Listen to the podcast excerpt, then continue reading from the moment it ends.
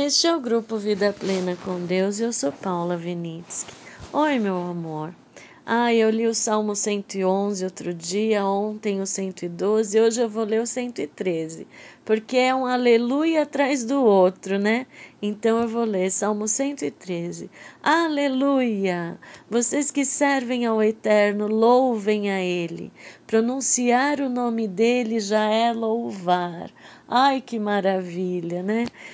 É, esse é que maravilha é meu.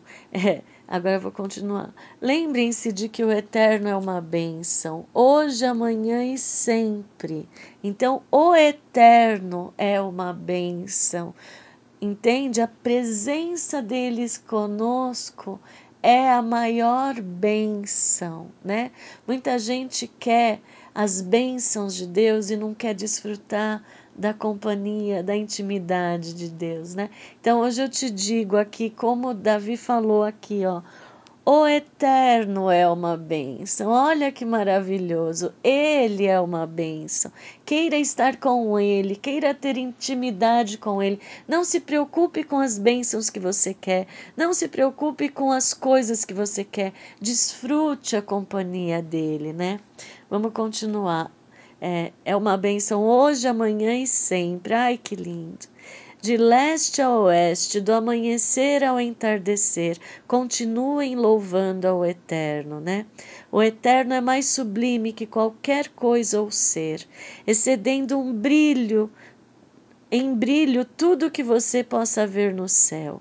Quem pode se comparar com o Eterno, o nosso Deus, tão majestosamente entronizado? olhando suas obras magníficas, o céu e a terra?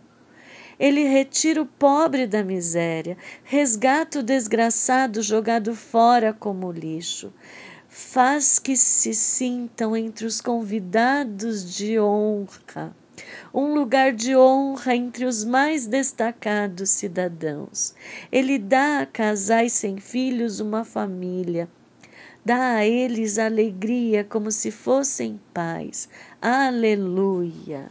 Ele começa o 113 com aleluia e termina com aleluia. É maravilhoso, né? Então a gente vê aqui é, hoje, amanhã e sempre, o que eternamente, do leste ao oeste, amplitude geral da terra, né? Nós estamos aqui no continente, é, no Brasil, aqui na parte sul, né? É, eu estou em São Paulo, é mais para o sul ainda, né? Então, amplitude, leste a oeste, olha para um lado, olha para o outro, tenta ver. Depois, quem brilha mais? No céu. Naquela época não tinha as luzes das cidades, né?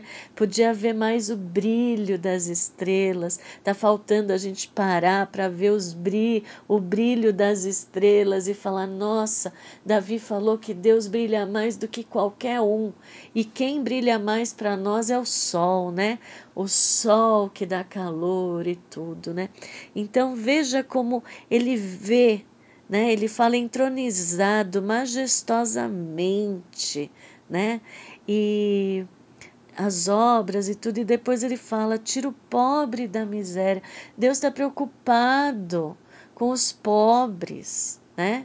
É, Deus está preocupado com aquele, porque ele resgata, aqui fala, resgata o desgraçado que foi jogado fora como um lixo.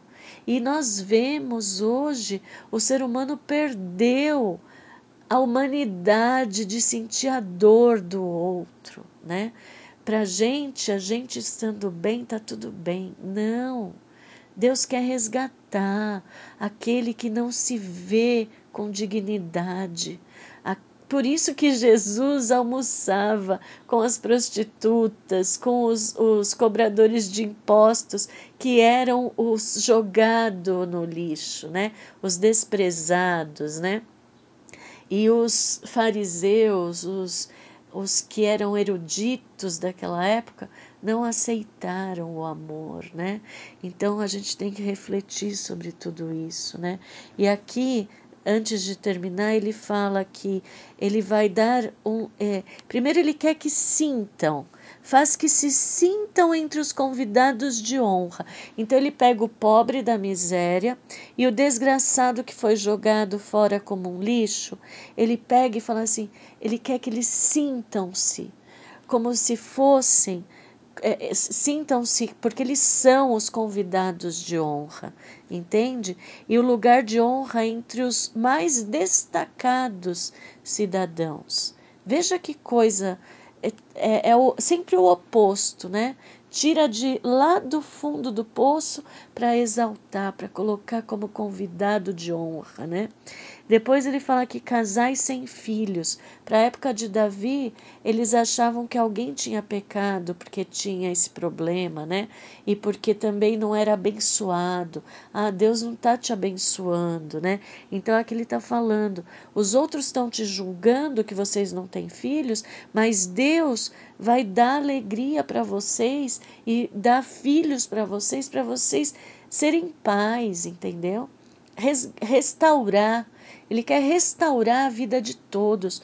O miserável tirou da pobreza, o que era foi jogado como lixo, o desgraçado pega todos esses, os que eram julgados por não ter filhos, coloca tudo como convidados de honra, né? E o mais impressionante aqui é faz que se sintam entre os convidados de honra, faz que se sintam se você não se sente como um convidado de honra para papai, para fazer parte da família do amor exageradamente apaixonado por você, então eu sinto te dizer que você ainda não entendeu quem é papai. Você não entendeu todo o amor que teve para Jesus se entregar e sofrer o que ele sofreu por mim e por você. Entende? Então você tem que se sentir entre os convidados de honra. Não importa o que você já viveu, o que importa é daqui para frente.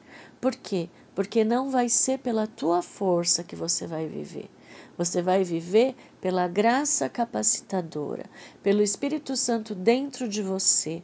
Vai começar a brotar o fruto, vai começar a transformar de dentro para fora. Se você era mentiroso, daqui a pouco você não vai ter, você vai ter nojo da mentira, não vai bater com quem você é.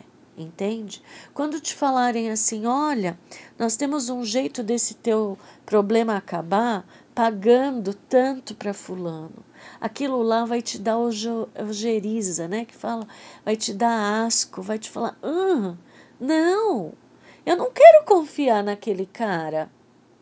Ele não tem escrúpulo, ele está aceitando dinheiro para pagar alguém para passar na frente dos outros. Não, eu quero confiar no papai. A misericórdia e a graça vem de Deus, ele vai dirigir tudo.